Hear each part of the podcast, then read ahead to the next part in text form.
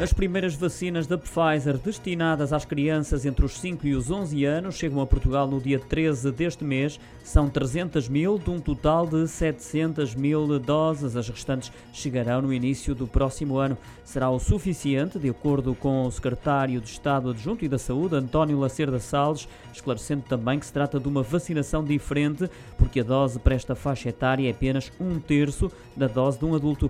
Este é um processo de inoculação que está em fase de preparação preparação e que aguarda pelo aval da Comissão Técnica de Vacinação, lutou o governante à margem da cerimónia de abertura da Extensão de Saúde de Montalvo no Conselho de Constância.